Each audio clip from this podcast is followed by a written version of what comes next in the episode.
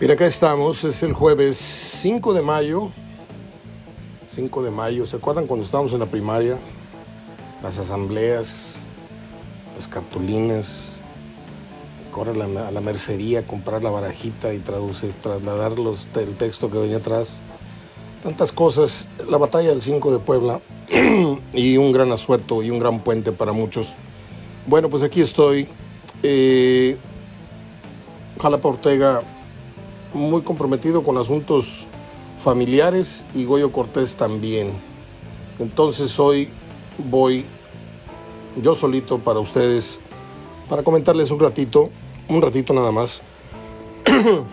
no hay muchos temas eh, así como para ahondar, como a mí me gusta, por ejemplo ayer. Eh, está la derrota de Pumas de la que vamos a hablar, está el partido de Monterrey el sábado del repechaje. Acabo de ver una entrevista muy interesante de Barovero que me parece que en el tema de la portería Monterrey ha, venido cometiendo desde hace un buen rato un gravísimo error, pero gravísimo error, que le ha costado mucho dinero, pero no a Davino, no a Ornelas, o sea, han sido pecados muy graves que han querido tapar un hoyo con otro hoyo y así, pero bueno, ahorita hablamos de Barbero y hablamos de, del partido de Monterrey con San Luis. Eh, hoy cumple 31 años Raúl Jiménez, otro tema que traigo por ahí para dejar una, pues una breve reflexión al respecto de este delantero que, que ya más adelante voy a, porque si no me arranco hablando digo que voy a hablar más adelante y, y termino hablando ya ahorita no. Efemérides, no tengo efemérides que darles hoy porque está bastante pobre la, la, la data de este, este tema. O sea, si yo les dijera que un 4 de mayo este, nació, no, no es 4, es 5, güey. 5 de mayo. Eh, un 5 de mayo, por ejemplo, esta le interesaría mucho a mi padre. Un día como hoy nació el actor Tyrone Power, que era un peladazo así en pantalla, un, un tipazo. Pero fuera de eso no hay eh, grandes eh, nombres que resaltar, salvo el de don René Cardona Jr., que fue un cineasta, un director, productor eh, del cine mexicano. Eh, no me recuerdo hacia qué, hacia qué década, hacia qué año, pero sí recuerdo haber visto una que otra película con él. Discúlpeme. Don René Cardona. Bueno, pues eh, como le digo, no hay, no hay en, el, en el rubro de las efemérides no hay mucho que rascarle. Eh, en el tema del fútbol, bueno, pues está la, para mí, sorpresiva salida del Tuca de Bravos. Y le voy a decir por qué es sorpresiva. Porque yo pensé que este par de sinvergüenzas iban a hacer roncha en Ciudad Juárez y iban a hacer el gran negocio. Y no, se queda Miguel Ángel Garza y se va el Tuca. De hecho, el Tuca ya está aquí en la ciudad, tengo entendido. No me ha tocado coincidir con él. De repente, de repente, en una HIV allá en Chipinque, o de repente en el Palacio de Hierro, te lo encontrabas caminando así muy rápido, con pasos cortitos, como diciendo, no me, no me entretenga, no quiero fotos. No te... Así es el Tuca en la calle. A veces anda muy bonachón, a veces anda en, en, en su jugo. Pero lo cierto es que ya no va a estar con Juárez. Contra pronóstico de muchos, aquí se dijo, perdón, me ando muy malo en la garganta, aquí se dijo que, pues que difícilmente lo iban a correr, que se iba a tolerar ese torneo todavía más, una vez más, y se le iba a armar un equipo, ¿no? La cara de Alejandra de la Vega en el último partido, en donde estaba siendo goleado por, creo que fue por Querétaro, este, lo decía todo.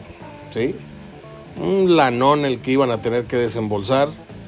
Este, y Ferretti no dio, no dio el resultado. Él se puede y los, los ferretistas o los tuquistas dirán, no, es que no tenía, no tenía herramienta. Yo conozco un técnico que con menos herramienta que eso fue super líder alguna vez del fútbol mexicano. Está también el tema de Alexis Vega, que ya está arreglado con Chivas. Qué bueno, qué bueno por Chivas y qué bueno por Monterrey. Y le iban a regar, pero feo, desde mi punto de vista. Este, está arreglado hasta el 2024. Bueno, ¿a dónde, ¿a dónde cree usted que vaya a parar ahora Ferretti? Después de, después de estar en la cima, en el cielo, del cielo pasó al infierno, ¿no? Ahora sigue qué? ¿El término medio? ¿Sigue acaso algún equipo de los comillas grandes se va a ir por él? ¿Acaso Mejía Barón cometerá la, la agachada de quitar el Lini y poner a, su hijo el Tuca? Cuando el Lini creo que lo viene haciendo y tiene al equipo en un puño, tiene, los tiene a todos muy convencidos, muy apapachados. Ya luego hablamos de lo que pasó anoche y en el partido de ida, que es donde creo que pierden eh, el 70% del campeonato. Yo tengo muchas dudas, porque yo veo a Ferretti, y puede ser muy repetitivo esto, puede ser que usted ya me lo haya escuchado anteriormente, pero es la verdad. Yo veo a Ferretti, y con mucha normalidad, cada vez más cansado. O sea, esa energía que lo caracterizaba. Pero bueno, ya él. Yo no me voy a meter con cada quien es dueño de su, de su destino, de su futuro y sabe cuándo parar, sabe cuándo retirarse. Yo no lo quiero retirar, yo no lo quiero mandar a ningún equipo. Yo nada más pregunto, ¿lo vamos a ver en Cruz Azul? Porque Cruz Azul necesita técnico, supuestamente, ¿no? lo vamos a ver en América, porque América tiene un gran... mire, lo de Ortiz y lo de varios técnicos por ahí que surgieron, con todo el respeto del mundo, es como el gallito ese que compras en la carretera, te paras en la vulca y traes una llanta con, con un clavo. No, pues, señor, está ponchada. Y si la inflo, a los 10 minutos lo va a dejar tirado. No, pues pone un gallito y te venden una llanta de esas de 300, 500 pesos, ¿no? Nada más que te dicen, llegando a su destino, vaya y compre una llanta nueva, porque esta no la puede rodar mucho tiempo y te sientes a toda madre. Vas en la carretera y tú, pues está bien, no se siente nada. ¿eh? Y sientes como si trajeras las cuatro llantas buenas, ¿no? Eso pasa a veces con los relevos. Yo no digo que no tenga capacidad Ortiz, no digo que no tenga capacidad cadena, pero en el fútbol y en la vida lo barato termina saliendo caro. Yo nomás les digo, ¿sí? Ahora, no, Mario, qué injusto. A lo mejor de ahí es la gran oportunidad para que uno de estos despunte y, logre hacer carrera. Estoy de acuerdo, ¿sí? Pero las posibilidades son 50-50, ¿sí? No le voy a decir 70 en contra, 30, no, 50-50. Puede ser bueno, pues. Pero el entrenador de un equipo suele ser como la etiqueta de la camisa o del pantalón que usted compra. Es como la marca el portero es como la marca de tu equipo. Tienes portero de calidad, tienes portero de renombre, ah, entonces es un buen equipo. Entonces, no sé si América este, se vaya a jugar, porque si, si así fuese, si América hoy estuviese convencido de que Ortiz es un gran técnico, jamás hubieran corrido Juan Antonio Luna. Juan Antonio Luna era, es americanista de corazón, fue parte de la institución, fue un relevo de lujo y lo dejaron tantito nada más. Cualquier cosita y pum, para afuera. ¿Por qué? Porque el prototipo de entrenador pretito, gordito, peloncito, no era, no era lo que queremos. ¿Sabe qué? Usted tiene más pinta de este que cuida los, las canchas en Cuapa que de mi entrenador. Tiene que ver mucho la imagen, lo que transmites. desgraciadamente, ¿eh? y me duele mucho esto que estoy diciendo, porque puede sonar que, que yo, no, yo no soy racista, ni soy clasista, ni nada, pero hay equipos este, que no... O sea, por ejemplo, la América rompió con ese, con ese esquema cuando contrató al Piojo. Piojo era un, un ñero, pero ñero, ñero, ¿sí?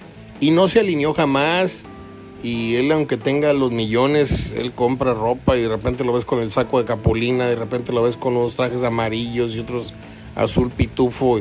Y, ciertamente un día me cayó la boca en la peña, me dijo, pues qué, güey, yo ando más a la moda que tú. Y yo nada más por, por respeto y porque tenía ahí el salón lleno ahí de invitados, no le contesté lo que tenía yo en mente, pero dije, no está bien, tú eres el muy bien vestido y yo soy el, el aquí el, el rotito, ¿no? Cuestión de imagen. ¿A dónde va Ferretti? Con sus 60 y, córrele de años 60 y casi 70. a, a Pumas, a Cruz Azul, a América, a Toluca. No, Toluca no. Ahí está quemadísimo el puente. Ahí Cardoso le armó alguna vez una campaña en donde hasta amenazas de muerte sufrió. Eh, ojalá y Ferretti se siente a contar todos los millones de dólares que tiene abajo del colchón y entienda que el aplauso ya lo tiene, la admiración ya la tiene, tipo que trabajó incansablemente sin parar año tras año, que a lo mejor en la cláusula o en el, en el café convino con sus directivos, nada más no me corras, déjame terminar, no quiero ser un técnico más de esos que, que contratan y corren a medio... No, logró convencer y yo creo que ya, ¿no? O sea, es un señor con el pelo totalmente de algodón. Se fue a Juárez y se terminó de acabar. En lo, en lo, vaya, en el aspecto lo ves tú, un señor ya grande. Este, sí, Mario, pero el Nacho Treyes se fue más grande y el otro se veía más grande. Estoy de acuerdo. Pero oye, si ya hiciste tanto y tienes tanto dinero, pues agárrate un milloncito de dólares y date una paseada por todo el mundo, disfruta de la vida, vete con tu chamacona, con tu esposa, o lo que sea que tenga el tuca ahorita pareja, y vete a vivir la vida. Yo al tuca no lo veo feliz. si alguien lo ha visto feliz, que me avise. Pero yo me imagino que un hombre que ha ganado tanto dinero, tantísimo dinero, pues ya es justo que lo disfrute, ¿no? porque el Tuca tiene inversiones en edificios y tiene esto y lo otro y maneja y tiene jugadores y, y bueno, a mí que me importa, ya, ya los escuché desde acá, déjalo ser, cada quien, sí, tiene usted razón, si él quiere seguir dirigiendo en silla de ruedas un día, qué bueno, lo vamos a seguir aplaudiendo. Bueno, hoy cumple 31 años Raúl Alonso Jiménez Rodríguez creo que es el nombre completo, lo publiqué hace rato. Por otro lado, déjeme decirle que Mbappé supuestamente, no sé,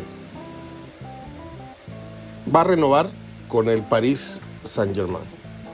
Supuestamente es la información que está llegando en este momento, está circulando por las, eh, las redes sociales, es un comunicado oficial, no es rumor bueno, es un rumor que viene de allá, en donde se habla de que va a renovar por dos años más eh, este señor Kylian Mbappé.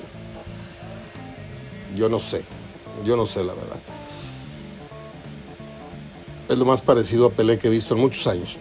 Eh, Raúl Jiménez cumple 31 años y cuando salió de aquí de México yo le comenté públicamente en corto a dos o tres lectores, amigos, que Raúl Jiménez yo lo veía con más posibilidades que otros delanteros que estaban en Europa.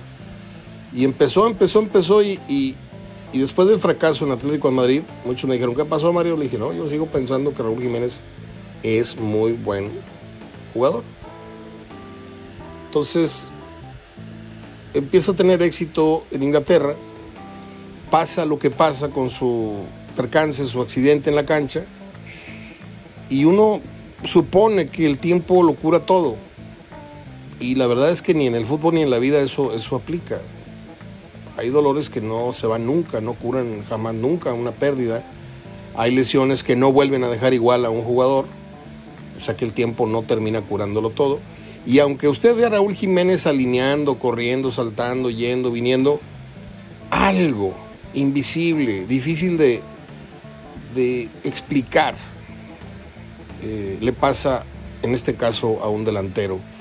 No sabemos si es un miedo velado, no sabemos si es simplemente que te cambió la brújula de tu destino, ibas hacia allá y ahora vas hacia acá. nadie sabe, ¿sí? Otros creen que es una larga, mala racha y otros creen que es ahora ya otra vez el, el nivel en el que ahora está establecido Raúl Jiménez. Lo cierto, y para terminar, es que no volvió a ser el mismo. No volvió a ser el mismo. Ni allá, ni cuando vine acá. Porque cuando estaba Funes Mori, no, pues este no dio el kilo, el, lugar es de Raúl y, y, nadie va a quitar a Raúl. Y cuando viene Raúl, falla las mismas o hasta peores que Rogelio Funes Mori. Entonces, ¿qué va a pasar en el Mundial? Que tenemos, como ya les dije, una espadita llamada Chucky Lozano. ¿Es un kamikaze el muchacho ese? Sí, sí lo es. Le encanta andarse tropezando y que lo conmocionen y que... Pero es muy aventado, muy echado para adelante. Y eso es lo único que tenemos. Porque si, a usted, si usted me dice que el Tecatito y Raúl Jiménez, aunados al Chucky, sí, con eso vamos a llegar como navajas de rasurar al Mundial, me encantaría comprársela. Pero me encantaría. Pero yo no puedo ir a, la contra con comentarios que ya hice anteriormente, en donde les he dicho que el Tecatito es un grandioso ilusionista, es un vendehumo tremendo. ¿Por qué? Porque, pues, eh, el, fútbol de él es, vistoso, pero no es efectivo. No, es que el otro día metió un gol. Sí, no, no, no, de repente mete dos goles, pero de repente me, juega 10 partidos y no te genera nada. Eso sí, te mueve la patita en la banda, hace un tunelito y no sé qué, y hace un sombrerito, y, eso gana el elogio y distrae la atención de lo que realmente debe ser la efectividad de un jugador. Ese es, un, punto muy personal que me ha traído muchos, este, muchas antipatías, porque, oye, güey, que no, que no apoyas al Tecatito, que de aquí se fue y dale chanza. Empezando por don Jorge Urdiales, que no le gustó nada que le haya tocado yo el tema un día en una editorial que dediqué entero al Tecatito y, no le gustó nada. Y después de un año le dije, ¿qué pasó, don Jorge? ¿Cuántos goles lleva su, su chamaco? Y pues no, ya no me contestó. Ah, pero cuando hace algo viene en Monterrey, ahí me apunta, ¿no? ¿Qué te pareció el equipo, Mario? No tienes nada que... De... No, don Jorge, no se me esconda. No se me esconda. Bueno, Monterrey y San Luis. Hace ratito, cosa de una media hora, eh, entrevistaron vía Zoom eh, a Marcelo Barovero. Y pues tú te pones a pensar todo lo que ha desembocado desde que se fue Jonathan Orozco. Que me guste o no me guste, pues está considerado como el mejor arquero en la historia del Monterrey. Está bien, yo no voy a pelear con ese, con ese tema. Pero de gustos a gustos, a mí yo me quedo toda la vida con Rubén Luis Díaz, ya lo dije también. Este, pero lo que sí es un hecho es que para ser ejecutivos en el nivel en el que están estos señores, ¿sí? en el que a los morenitos sí les pago mucho y a los canteranos no. Porque eso fue lo que le dijeron a Jonathan Orozco. Es que estos, yo quiero ganar como Dorlan. No, espérame, es que Dorlan es figura en el equipo. ¿Y yo qué soy? No, pero eh, mm, mm, entonces ahí viene la discriminación. Entonces, Jonathan quería, si no tocar el tope salarial de otros jugadores, alcanzarlo, sí quería subir de ganar 5 pesos contra los 10 de Dorlan, ganar 8 pesos. ¿sí? Yo no sé cuánto sería esto al mes, si el millón, millón y medio, dos billones, no sé cuánto en ese momento, en cuando se fue. Lo que sí es que Monterrey le dijo no, Mohamed le dijo no estoy contigo, no te apoyo, no, no, no meto el hombro por ti. Se sentó a negociar con Luis Miguel, ¡pum! lo vendieron. Y se fue. Pero no se fue por despecho, no se fue por falta de cariño a la institución, no se fue por malo, no se fue porque ya iba de salida de su carrera, no. Se fue por una razón que usted y yo hubiéramos hecho lo mismo, por una mejora salarial, por una, una cuestión de, de ver por su futuro, el de su familia, de sus hijos, bla, bla, bla. Ok, está bien, ahí termina ese capítulo en lo que a Orozco se refiere. En lo que a Monterrey se refiere, ¿sí? Quieren tapar un hoyo haciendo otro y haciendo otro y haciendo otro. Y lo que al principio les, representaba a ellos un gasto o inversión de un 30% salarial al contrato de Orozco, ahorita le representa millones y millones y billones en lo que han tirado a la basura, en lo que han traído al portero este grandote, en lo que han traído a Carrizo, en lo que han traído a Barovero, en lo que han traído a Huguito González, en lo que han traído a Andrada. No sé si alguno se me está escapando por ahí. Y dígame, dígame, así, sobre todo los que son rayados, si todos esos llenan todos los aspectos que Orozco llenó en su momento. El nivel como portero, el carisma, el liderazgo, ta, ta, ta, ta. No. Entonces son tontos. Empresarialmente son tontos los que están manejando los dineros, los recursos y la visión futbolística de Monterrey. Porque están contratando mal y están vendiendo muy mal. Vendes a Charlie. Ah, me voy a traer a Romo, voy a, traer a vender a Charlie. ¿Por qué vendes a Charlie? ¿Por mal comportamiento? ¿Porque ya se había fundido su carrera? Porque...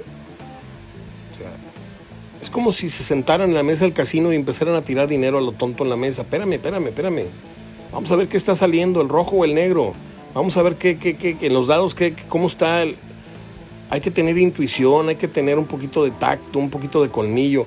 Esta gente no la tiene. No la tiene y hablo históricamente porque ya les di muchos ejemplos de jugadores que no supieron ser esperados o no supieron ser manejados correctamente. Hablo de la, de la forma en que el entrenador los paró. Pero si tú sabes más de fútbol o tanto como el entrenador, para eso hay que tener un director, un director deportivo que sepa, ¿sí? que haya, haya jugado y que no le cuente las muelas al entrenador. Oye, ¿sabes qué? Yo creo que sin quererme meter en tu alineación, yo creo que este no va a funcionar porque aquí tengo yo que hablar como, como una persona que cuida los activos del club, no puedes poner al misionero Castillo a jugar acá cuando acá es donde rinde. No, es que yo lo voy a poner como interior, lo voy a poner como mm, contención por nada. Y no dan. Andan cumpliendo ahí nada más, pero no dan. Ah, lo vendes al Atlas. ¿Qué pasó? Lo vendes al América. ¿Qué pasó? ¿Eh? Ciña. Aquí jugó Ciña lo que jugó en Toluca. No. Ah, es que allá tenía Cardoso. Ah, o sea, era cuestión de que no tenía equipo. ¿O cómo? O sea, y así como esos ejemplos ha habido muchos más de eh, directivos que no saben, bueno, más bien, directivos que no saben ponerle un freno al entrenador que dice que se compra y que se vende. En el caso de Charlie, yo creo que se cometió un gravísimo, gravísimo error, que yo espero que suceda algo parecido a lo que ocurrió con el cabrito arellano. A lo mejor no tan breve su estancia en Cruz Azul, pero sí espero que el síndrome del Jamaicón o el Cari lo regresen a Monterrey. Eso es lo que yo espero. Acuérdese de mí cuando esto pase. A ver, déjeme ver cuánto tiempo llevamos. Llevamos 25 minutos. Bueno, eh, lo que hizo el Real Madrid ayer es, es encomiable. Es, es, una clase de, de cómo debe de tener un equipo, llámese como se llame, de cómo debe de ser la filosofía de un equipo. Vamos a hacer a un lado las ayudas, vamos a, hacer a un lado todos esos tópicos de así, así, así gana el Madrid y los favores arbitrales. Vamos a hacer a un lado a eso, porque todos los equipos grandes han contado con esas ayudas, ¿eh? Todos, Chivas, América, Real Madrid, Barcelona, el Milan, el Inter, el este, el otro, el Manchester, todos han tenido breaks, épocas en donde fueron muy favorecidos arbitralmente. ¿Por qué? Porque así es. Así es en todas las ligas. Por mercadotecnia, por imagen, por, tienes que seguir sosteniendo la grandeza de ciertos equipos. Y los que eran grandes equipos, oye, que no se me vaya a segunda división porque se me cae la liga. Y así, así pasa. Pero esta remontada milagrosa, cuando parecía que el Manchester los tenía ya en la bolsa, eh, a mí me duele porque yo soy seguidor del Pep Guardiola. Tengo sus libros, me gusta mucho cómo juega el Barcelona, me gusta cómo se maneja en los medios, etc. Pero Ancelotti y el Real Madrid ayer dieron una lección de, iba a decir humildad, pero lo que menos tiene el Real Madrid es humildad. Dieron una, una lección del convencimiento que tiene que haber en el fútbol, ese no debe de, romperse hasta que el árbitro pita. Si tú metes un gol faltando un minuto, tienes todavía 60 segundos para un centro, para un hoyazo, para una individual que te provoque un... en el fútbol, como en el béisbol, dijo Jorge Guiberra, esto no se acaba hasta que se acaba.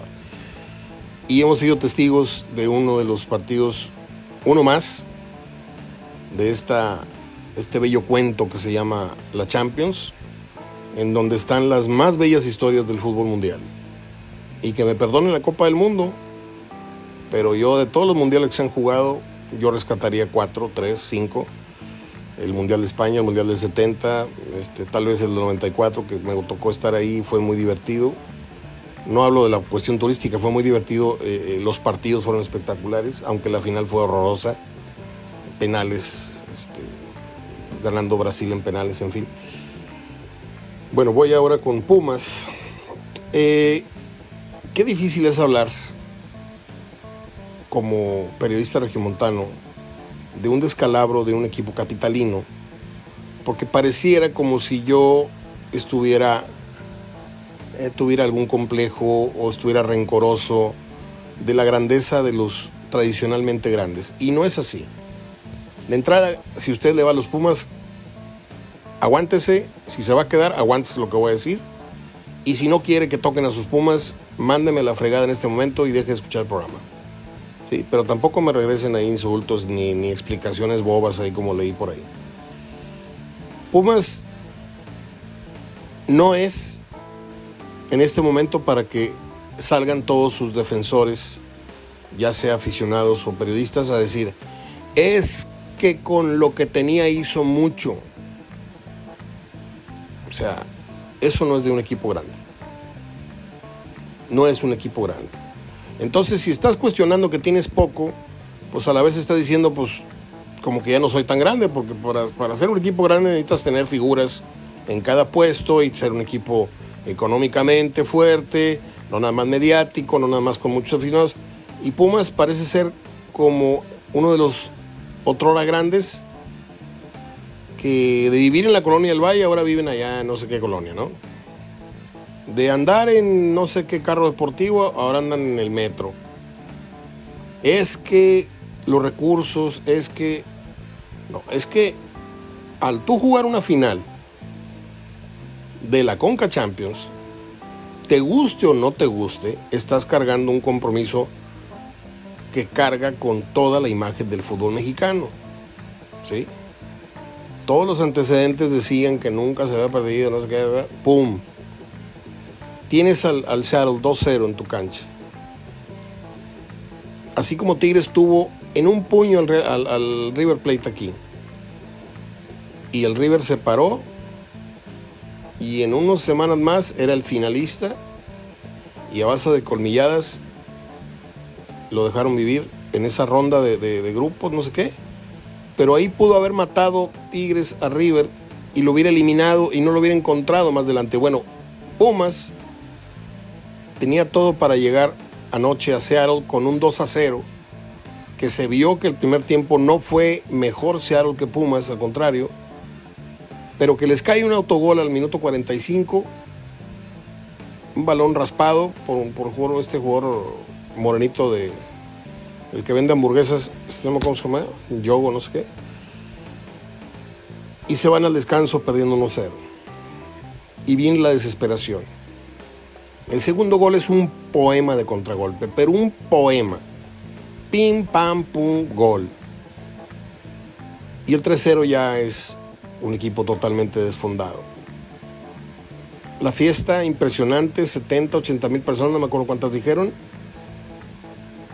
Y Estados Unidos levanta por medio de el equipo verde, verde con azul, levanta este trofeo que siempre nos ha pertenecido como, como federación. Y lo pierde Pumas. Y en lugar de que haya una onda reprobatoria, así como cuando Monterrey pierde en el Mundial de Clubes, o Tigres pierde allá, o pierde la Libertadores. No. Viene un, una camada de, de periodistas apapachadores que hablan y atenúan la medida del drama que vimos ayer. Y es ahí donde quiero llegar. Porque yo publicaba la noche de ayer una brevísima reflexión que tenía que ver con esto, que tenía que ver cómo eh, pues la prensa capitalina es tan chueca. Escribíamos 3-0 Seattle y es campeón de la CONCACAF. Qué pena por los Pumas, estábamos con ellos, aunque se sabía que iban prácticamente al matadero. Ahora, quiero ver a ese gran sector de la pedante y sobrevalorada prensa chilanga, esa que minimiza la grandeza actual de los equipos regios, esa que les da con todo en los fracasos en los mundiales de clubes. Quiero ver que le den igualmente con todo a uno de sus protegidos. Ante esta vergüenza que el fútbol mexicano tiene que chutarse por primera vez en, finales de Conca Champions, ante el odiado enemigo que es Estados Unidos. Los quiero ver, bola de chayoteros. Y así terminé ese breve escrito eh, con una fotografía que dice, los quiero ver con ese mismo ardor y veneno. Así son. No digo que todos, ¿eh? He visto casi todos los programas de opinión. Yo estoy grabando ahorita a las 5 de la tarde con 36 minutos porque estuve esperando a Goyo, estuve esperando a Rafa y, no, no hubo manera. Este, y al ratito voy a grabar con Gerardo Gutiérrez para mañana y así, ¿no? Y con Juan Reina. Pero vi muchísimos programas de opinión y el primerito en salir a defender a los Pumas fue David Faitos. El primerito, ¿sí? Pumas ha hecho un tremendo esfuerzo, no es un fracaso, nadie que llega a una final y la disputa como lo han hecho el equipo universitario puede considerarse un fracaso. No vi a José Ramón, pero José Ramón es Puma y es Chiva, entonces seguramente les tendió también un, un, lazo ahí para salvarlos. Luego, los yuppies estos del récord, donde trabajé hace muchos años, a levantar la cara, Pumas, diste todo lo que estaba en tus manos, peleaste hasta el final, peleaste hasta el final, dije bien, peleaste hasta el final y nos regalaste un gran torneo. No pudiste ser campeón, pero no hay nada que reprocharte. Estamos orgullosos. Imagínese. Imagínese como prensa estar diciendo eso. ¿Sí? yo como aficionado puedo decir de esto de Pumas y te estoy en todo mi derecho, pero como, como prensa no puedes perder la objetividad. ¿Y saben por qué no hay objetividad? Porque hay aficionados escribiendo de fútbol en los medios.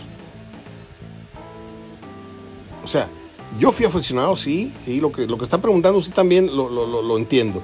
¿A poco tú no eres aficionado? Sí, nada más que uno cuelga en el perchero, cuelga la camisa de este o de este o de este equipo. ¿Y es difícil el ejercicio? Sí, es difícil, pero no es imposible. ¿eh? Pero estos muchachos, los del señor fútbol y los de no sé qué, no sé, hay muchas páginas nuevas ahí. Y luego todos estos impostores que hay en Facebook que, se hacen pasar como... Son barristas, son aficionados de chela en la mano en la tribuna, que llegan y se ponen a hacer su programa de televisión, su live o como le llamen. Pero vienen de, estar brinque y brinca en la tribuna. No, el periodista no brinca en la tribuna con nadie. El periodista ve con objetividad y con frialdad los hechos y sopesa decir o no decir las cosas, no vaya a ser, no, no sopesa nada. la más hay que decirlo correctamente, por más duro que sea, lo dices, ¿sí? Por eso le hemos dicho sus cosas a Chivas, le hemos dicho sus cosas a, Pumas, a Cruz Azul, a la América, a Tigres, a Rayados, ¿sí? Lo que esté de más de Tigres lo hemos dicho. Estos equipos se han hecho muy fifís. Y también cuando les han quitado a los equipos regios lo que merecen ya, también se lo hemos dicho a los, a los medios nacionales. ¿sí?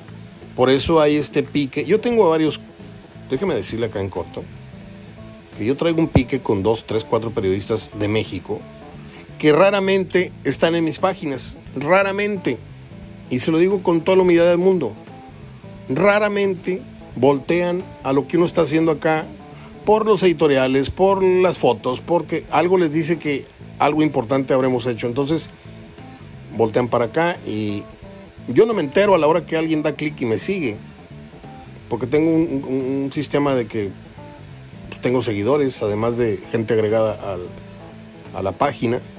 Entonces de repente me encuentro con que tengo X cantidad de empleados de Televisa Monterrey siguiéndome, ¿no? Que el que los cuenta los chistes con Burgos, que el que el camarógrafo, que el que el asistente de no sé qué programa, que, el productor de eh, no sé qué. Y de repente te das cuenta que tienes un chorro de gente que trabaja en Televisa, en multimedios, en D99, en no sé qué, en no sé qué. ¿Y usted cree que no van con lo que aquí se dice, no van más adelante a, a contárselo a fulanito, perenganito? Le pregunto en buena onda, ¿usted cree que no van y dicen? Por eso no le extrañe cada vez que digo, esos pitarras, si van a ir con el chisme, vayan y cuéntenlo bien. Porque yo sé a quiénes tengo. En la mayoría de los casos hago un recuento, me tardo como ocho horas en, en ver todos los contactos, todos, todos, son miles. Y te das cuenta y tú, ah, caray, ¿a qué hora se agregó este? Ah, mira, este trabaja en Azteca. Ah, mira, este es oreja del pello, ah, mira, esta es oreja de güey, ah, este es de chava, ah, ah. y te das cuenta que todos están.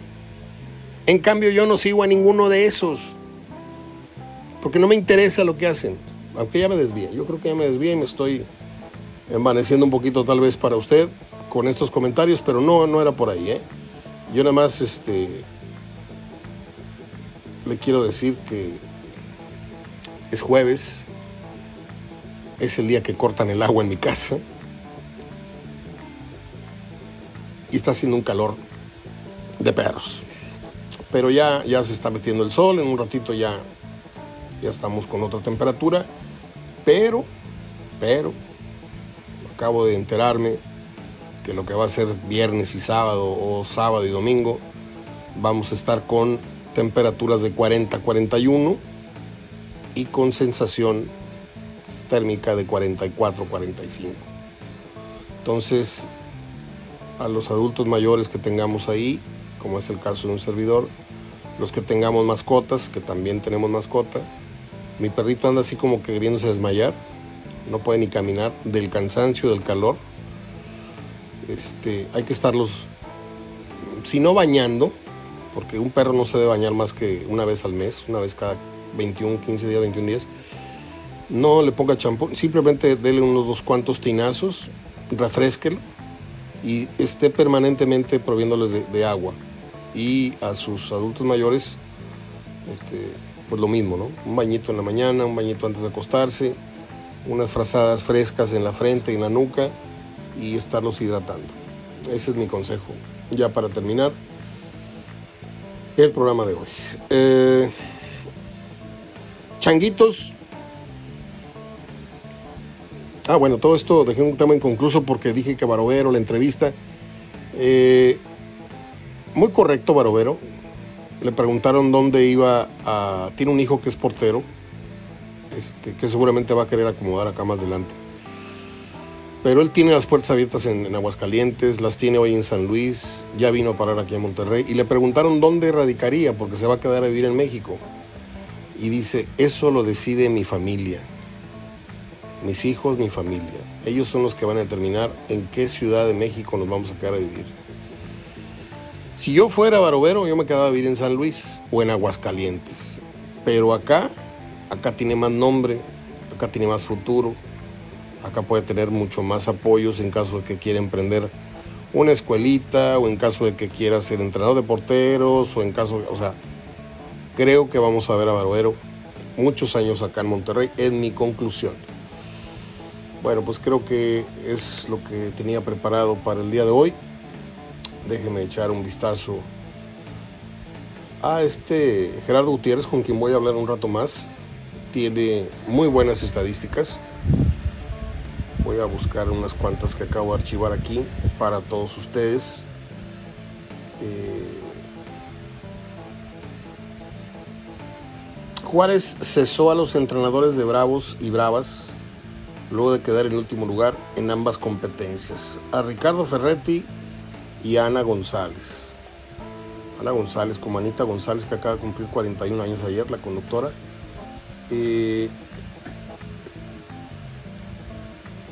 Por acá había. No, hay, muchas, hay mucha estadística ahorita de fútbol femenil. Um, goles por equipo, liguillas en la femenil. Tigres 87, Monterrey 52. No, este perdí. Acá está. Ricardo Ferretti sale de Juárez tras dejar al equipo como sotanero del torneo y último lugar de la tabla de cocientes. Ganó 7, empató 6 y perdió 21 partidos. 24 goles anotados, 53 recibidos, 26% de efectividad. Dígame, ¿qué necesidad tiene Ferretti después de lo que hizo, después de lo que ganó aquí, después del nombre y la historia que ya tiene ganada? ¿Qué necesidad tiene Ferretti de irse con el otro señor, con su socio, a un proyecto a todas luces tan malo. O nada más por llamarse Ferretti o nada más por ser Miguel Ángel Garza, ya con esos bravos se iba a meter a los primeros ocho. Por favor. A mí me da pena la ambición desmedida que a veces este, pueden llegar a tener ciertos personajes. Les aviso que Jorge Antonio Pérez Durán, este árbitro que siempre anda con un gesto así adusto, enojado, eh, va a pitar por primera vez eh, un repechaje y estará en el Monterrey contra San Luis, en tanto que el gato, que llaman gato, Marco Antonio Ortiz, eh, va a pitar el Chivas Pumas. ¿Cómo le habrá pegado a Pumas este resultado de anoche en Seattle? ¿Irán por todo o regresarán ya medio vencidos para el partido de repechaje? Es la gran duda que muchos tenemos. Fernando Guerrero, el famoso cantante, va a pitar el Cruz Azul Necaxa y ah, Fernando Guerrero va a pitar su segundo torneo consecutivo en repechaje. Estará en el Cruz Azul Necaxa, como ya les dije. ¿Quién más? César Arturo Ramos Palazuelos. Llegará a 37 partidos de fase final en el Puebla Mazatlán. Arturo Ramos Palazuelos quitará por cuarto torneo consecutivo en repechaje en el partido antes mencionado. Con siete amarillas, Juan Escobar, Facundo Waller, Sebastián Vegas. Eh, Pumas no gana la CONCACAF desde 1989 y a partir de ahí estos han sido los campeones. Cinco veces el América, cinco el Monterrey, cinco el Pachuca, tres Cruz Azul, tres el Saprissa uno el Alajualense, uno el Atlante, uno el Cartaginés, uno el DC United, un campeonato para Chivas, un campeonato para LA Galaxy, un campeonato para Necaxa, otro para Puebla, uno más para Seattle Sounders anoche, uno para Tigres y uno para Toluca. Pero, pero, aquí hay un gran problemita. No le va a gustar a la gente. Tema de Tigres en, en, el aspecto de finales internacionales ha quedado muchísimo de ver. ¿eh? Tigres perdió la Libertadores de 2015. Estamos hablando de finales internacionales. Perdió la CONCACAF 2016, la 2017 y la 2019. Ganó la 2020 y perdió la final del Mundial de Clubes. O sea que ese es un tema que Tigres tiene que enderezar porque pues las finales que no son de liga, que no son locales, pues ahí no le ha dado muy bien, muy bien al clavo, salvo en una ocasión. Es todo por hoy. Mañana viernes volvemos ya con Juan Reina. Un ratito hablo con Gerardo Gutiérrez y a nombre de Goyo y de Rafita, este, Rafita Ortega, pues una disculpa, no estuvieron disponibles por asuntos varios, eh, especialmente familiares. Pero todo está bien con ellos, ¿eh? no hay a pensar que se rompió ningún puente ni nada. La semana que entra voy a molestar a Lalo Moses a ver cómo anda para volver a platicar. Tenemos mucha charla pendiente con Lalo Moses que tiene que ver con este previo mundialista, estos meses previos, cómo ve a la selección, cómo ha pasado a, comportarse el, jugador de mundial, el jugador seleccionado de sus tiempos a esta nueva versión del futbolista mexicano, los pronósticos de Moses para la Copa del Mundo, con ya conociéndose los rivales de grupo, etcétera, etcétera, etcétera. Entonces, eh, mañana pinta bien el programa y la semana que entra también. Les dejo un abrazo de gol y vamos a echarse un baño antes de que corten. Ah, no, hoy no hay, agua, tenemos que atinazos, pero yo sí me echo un baño ahorita pues estoy muriendo de calor. Abrazo, hasta mañana. Cuídense mucho.